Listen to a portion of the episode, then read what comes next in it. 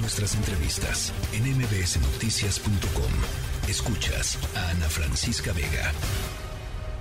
Hablamos ya del conflicto, la polarización que se vive en nuestro país a partir de temas políticos.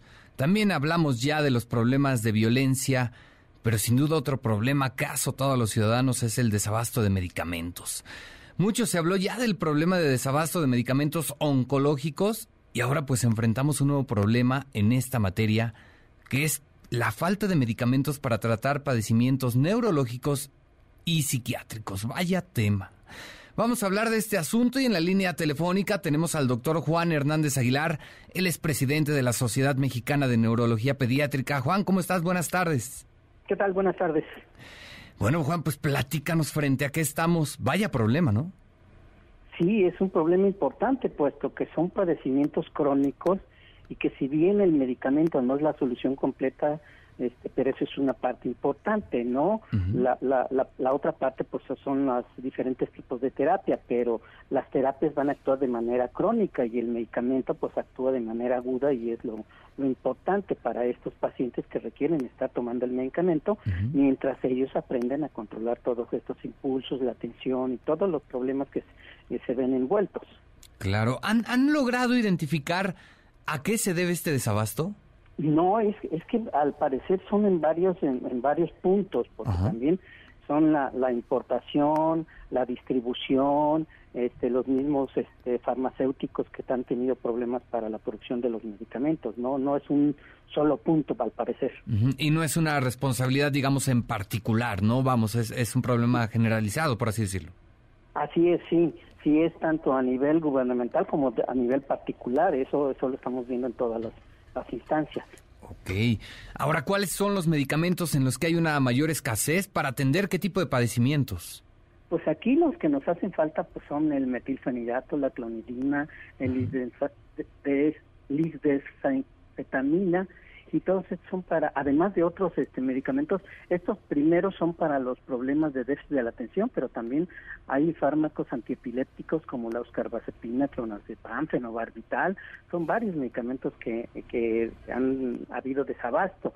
Esto ya es de manera crónica, ya hace tiempo que ha pasado esto, pero en las últimas semanas ha sido muy, muy importante el desabasto y el problema es que se ha tenido que cambiar los medicamentos y pues bueno, esto evidentemente repercute en la salud de los pacientes. Claro, ahora corríjame si estoy mal, pero este tipo de medicamentos no son nada baratos, ¿no? No, no, no son baratos y además pues son medicamentos controlados que, que este, pues bueno, también ya se ha puesto énfasis en, en, la compra de estos medicamentos. Tenemos que poner a veces hasta la dirección del paciente, la fecha de nacimiento, o sea, otros datos que son importantes para poderlos comprar. Eh, eh, doctor, ¿los antidepresivos también están en esta lista de desabasto? Pues sí, algunos, como la mitriptilina y mipramina y, y risperidona, sí, hay otros medicamentos también, los antidepresivos también han estado fallando. Ok, y ahora, ¿cuál es el riesgo de que no contemos con estos medicamentos? Bueno, pues el riesgo es que los los pacientes vuelvan con la sintomatología, ¿no? En el caso de los pacientes con déficit de la atención, bueno, pues sabemos que tienen tres puntos claves, que son la atención, la hiperactividad y la impulsividad. Entonces, este, esto repercute en la escuela, en el hogar, en, en las relaciones interpersonales. Ok, ¿tiene usted un porcentaje del número de pacientes que tenemos en nuestro país con este tipo de padecimientos? Sí, sabemos que en México no son muy buenas las estadísticas y eso también depende de uno mismo, ¿no? De los, de los mismos investigadores, pero bueno, en general este, se, se presume que aproximadamente el 5% de, de la población presenta este problema y se ha calculado aproximadamente que de uno a dos niños en cada salón de clase puede tener este problema. Entonces imagínese, ¿no? Ah. son, son varios pacientes, varias personas. Claro, por supuesto no es cualquier cosa, el tema es serio. ¿Cuál es el llamado ante lo que está ocurriendo?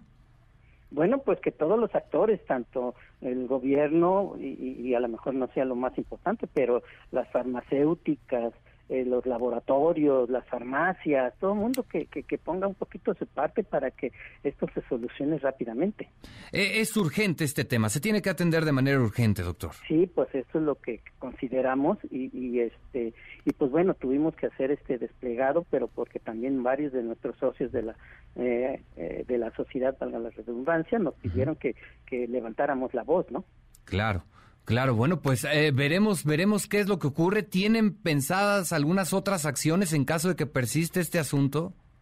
Pues lo estaremos planeando, ¿no? Pero pues evidentemente, pues creo que esto ya ha levantado este, el interés de mucha gente y pues esperemos que, que sea necesario, que sea lo suficiente, ¿no? Ok, perfecto. bueno, pues ya tendremos que ver qué otras cosas se pueden hacer, ¿no? Sí, oiga, y pues vaya problema ya para cerrar, ¿no? Primero los medicamentos oncológicos, ahora este asunto. Híjole, doctor, pues qué esperar. Aunque bueno, no no tengo bien entendido, pero creo que los oncológicos fueron abasto a nivel de las instituciones, pero aquí estamos hablando que es a nivel particular, inclusive y este, para los pacientes, ¿no? A, todos niveles. Híjole. Bueno, pues veremos, estaremos pendientes de lo que ocurra, doctor. Eh, muchas gracias por esta información. Que pase muy buena tarde. No, pues muchas gracias a ustedes por permitirnos que se que se conozca, que se conozca esto más ampliamente. Claro que sí, estaremos pendientes, doctor. Muchas gracias. Gracias a ustedes. La tercera de MBS Noticias.